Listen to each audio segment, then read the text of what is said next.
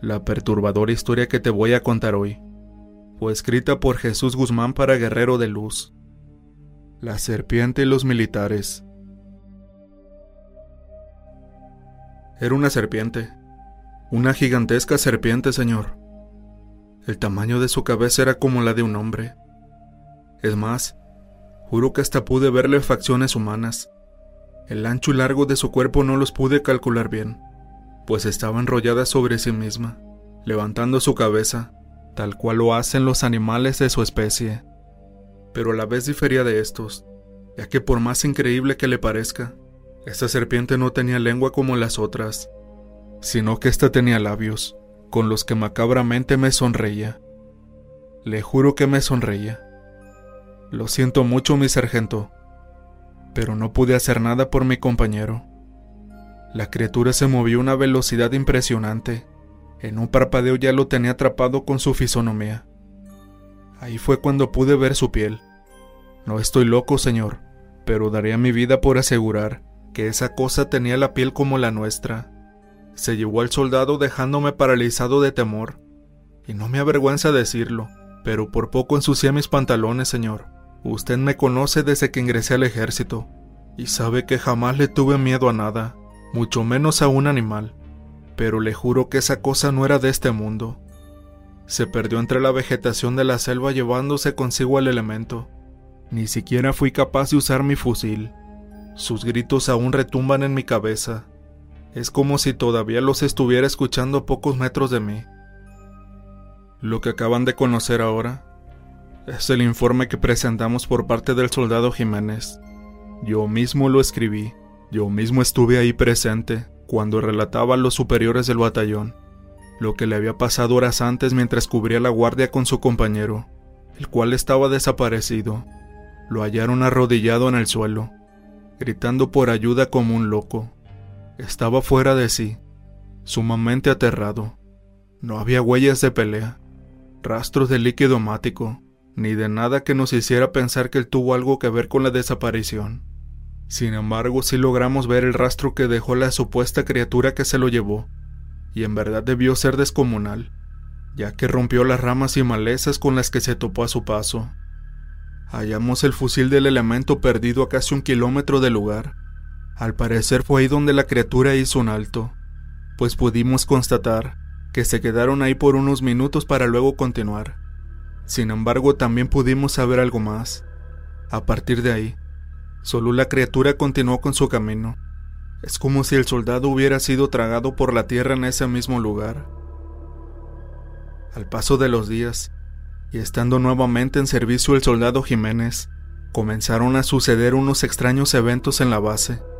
En primera instancia, parecía que solo él podía ser testigo de ello pues lo veíamos tener actitudes impropias de su condición de militar. Dejó de hablar, solo abría su boca para responder a las órdenes, y cuando nos tocaba relajarnos, ya fuera en un desayuno o un almuerzo, él optaba por mantenerse lo más alejado posible de nosotros.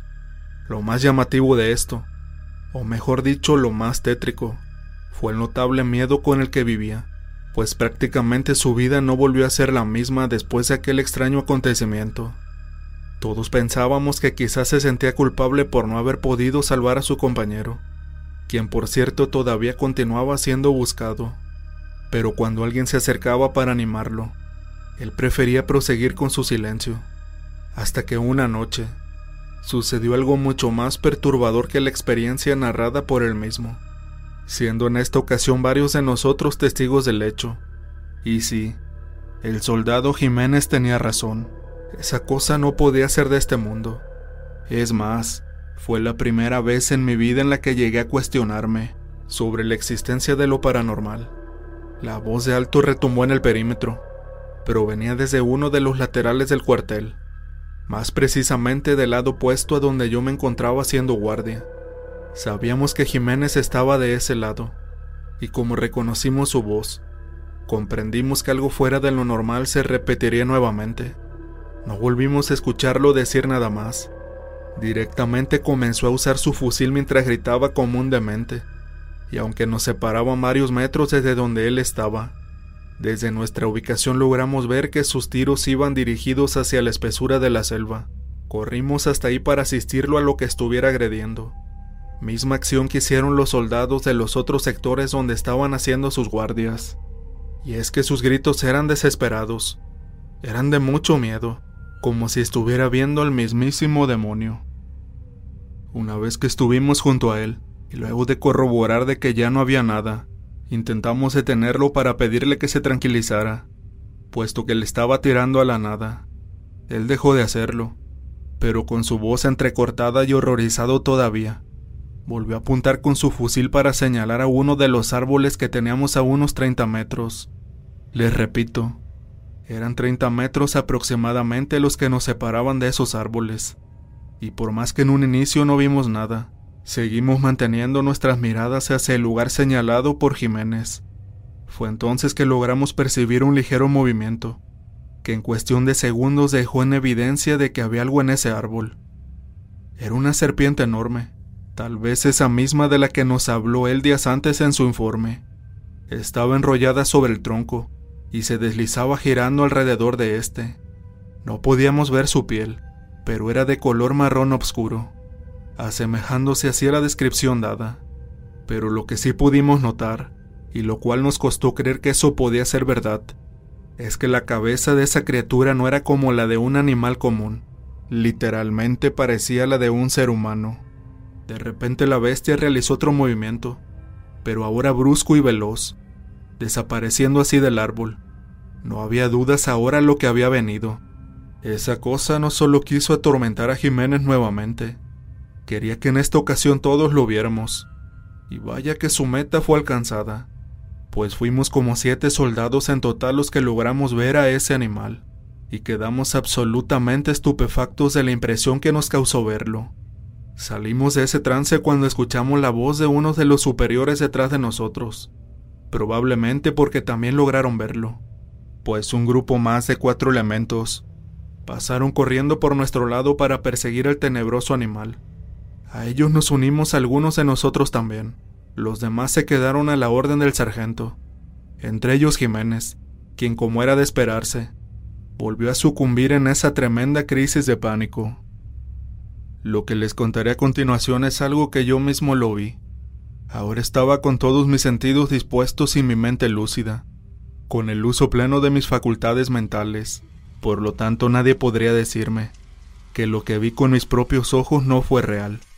Y no solo yo doy testimonio de ello.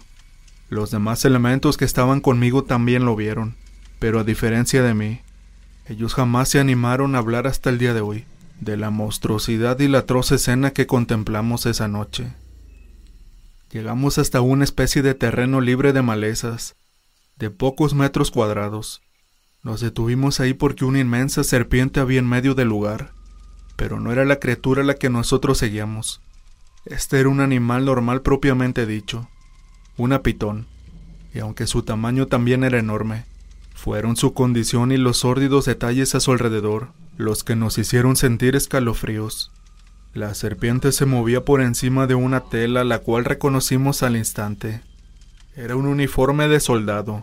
En el parche podíamos leer claramente el apellido del elemento al que tanto el batallón buscaba. El animal se deslizaba lentamente, eso debido al peso que tenía, y por el bulto que tenía en su vientre. Podíamos saber que recientemente se había alimentado. Creo que no hace falta decirles qué fue lo que comió, o mejor dicho a quién, y hundidos en ese terrorífico estado, proseguimos a hacer lo que correspondía. No obstante, acabar con esa serpiente tardó unos segundos más, porque desde los matorrales que teníamos al frente, vimos un par de ojos que nos frenaron en seco. Era esa bestia, cuyos ojos brillaban con la luz de las linternas que enfocábamos hacia ella. Luego de haber escuchado el crujido de ramas, los fusiles comenzaron a detonar inmediatamente, pero por segunda vez parecía que esto no le causaba daño alguno.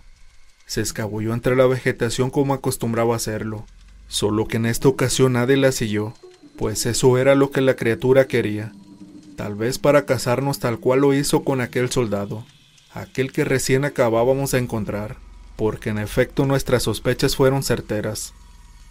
Después de acabar a la enorme serpiente que aún teníamos al frente, la cargamos entre todos y la llevamos hasta la base. Fueron los soldados de la enfermería quienes se encargaron del procedimiento. El sargento al mando me permitió a mí y a otros soldados más presenciar aquel repugnante y perturbador evento.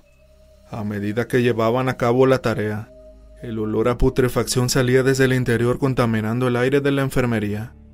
Algunos de los presentes no pudieron soportar las náuseas y salieron del lugar directamente a vomitar. En tanto los que continuábamos ahí, vimos cómo aquel soldado comenzaba a salir para caer sobre el suelo. Es casi imposible de describir la condición en la que estaba. Era ya irreconocible.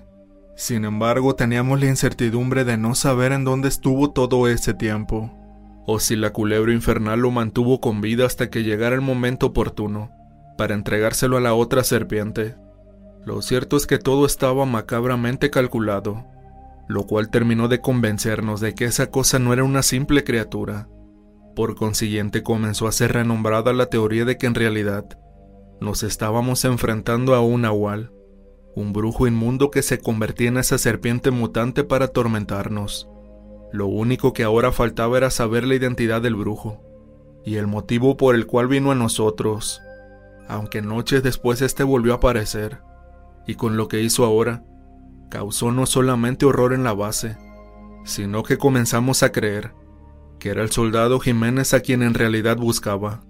Eso quedó más que claro cuando se lo llevó noches después, así de la nada y frente a todos, pero lo hizo de la forma más espeluznante que se puedan imaginar, y les puedo jurar que los dejará petrificados ahora que se los cuente.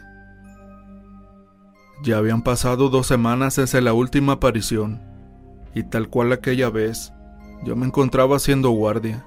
Jiménez estaba descansando, o al menos es lo que correspondía, y fue justamente desde los dormitorios que provinieron los gritos. Apenas volteamos a mirar, logramos ver al nahual con la forma de esa abominable serpiente escapar, pero este no iba solo. Enrollado en la punta de su cola llevaba al soldado Jiménez. Los elementos que compartían ese cuarto salieron rápidamente detrás de la criatura tirándole.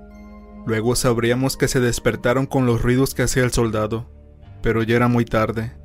Lograron verlo cuando ya lo sacaba por la ventana. Yo corrí también detrás de ellos. El brujo con su víctima no fue tan lejos. A unos metros de los límites del cuartel se lo adentro. Se trepó en el árbol más alto que ahí había. Estando todos al pie del árbol, el sargento al mando nos pidió que tuviéramos mucho cuidado de no dañar al compañero. Aún así era en vano tirarle pues los fusiles no le hacían absolutamente nada. El nahual estaba consciente de ello, pues no se inmutó ni siquiera ante las agresiones. A raíz de eso y dejando ver nuevamente su horripilante cara humana, comenzó a mostrarnos lo que nos dejaría traumados por el resto de nuestra existencia. Su cara comenzó a cambiar, pues ésta comenzó a abrirla hasta alcanzar un tamaño indecible.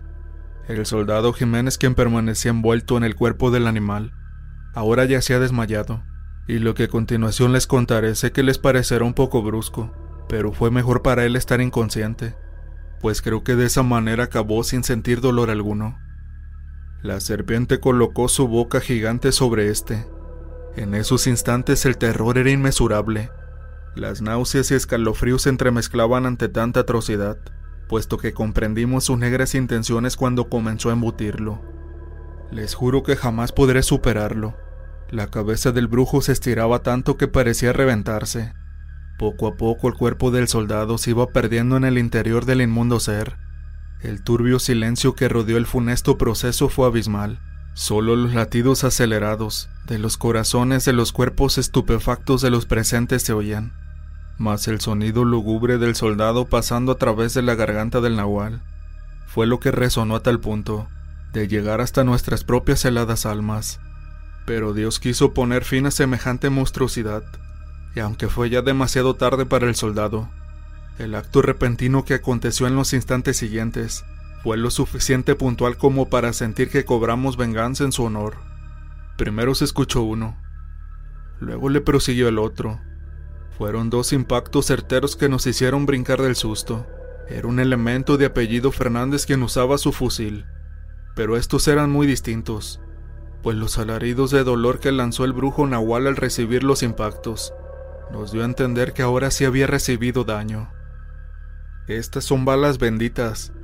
Ahora sí ese Nahual tendrá su merecido, vociferó triunfante el soldado detrás de nosotros.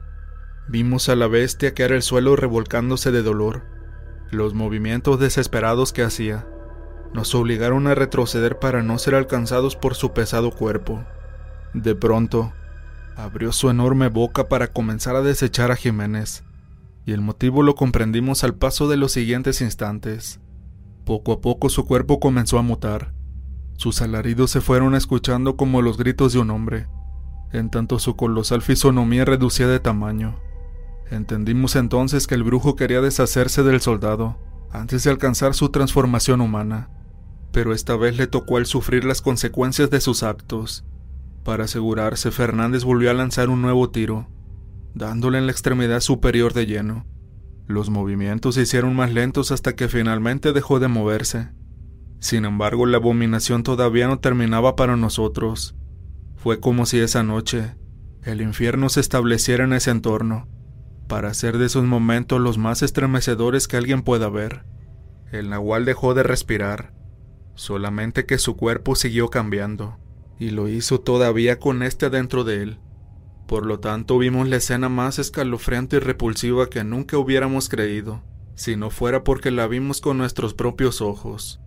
Ese brujo era un hombre mayor, de aspecto malévolo al igual que su alma, y al ser ahora un simple humano, su cuerpo no soportó lo que llevaba dentro de él, por lo tanto su fragilidad dio paso a lo inevitable, comenzó a abrirse completamente, hasta salir a la luz el compañero. Hasta el día de hoy, la identidad del brujo como así también el motivo por el cual vino a buscar a esos dos soldados caídos es un gran misterio. Generalmente, solíamos visitar a los pueblos cercanos a la base, donde estaba instalado el batallón, por lo que deducimos que pudieron haber existido un problema entre ellos. Por otro lado, nadie vino a reclamar el cuerpo del nahual, puesto que nosotros solo nos enfocamos en rendir respeto a nuestros dos compañeros. Esto pasó hace ya varias décadas. Actualmente yo estoy a punto de retirarme del ejército y llevo años sin haber regresado a esa base. Por ende, ignoro si alguna vez volvió a ocurrir algo parecido. Lo último que supe es que la tumba donde fue enterrado el brujo sigue cubierta de malezas y de serpientes, ya que éstas armaron sus nidos en los alrededores tal vez obedeciendo a sus instintos de animal, siendo así los únicos que le rindieron honor a quien estando en vida, adoptó la forma de una bestial serpiente, para no solo llevarse la existencia de dos soldados, sino también para dejar plasmada una historia de la que nadie desea hablar ni recordar ahora. Soy el soldado Peñalosa, testigo directo de estos acontecimientos. El testimonio que les acabo de narrar es confiando en que al menos cada vez que vean a una serpiente tengan mucho cuidado, sobre todo si es de tamaño anormal, pues detrás de esa imagen puede ocultarse un desalmado nahual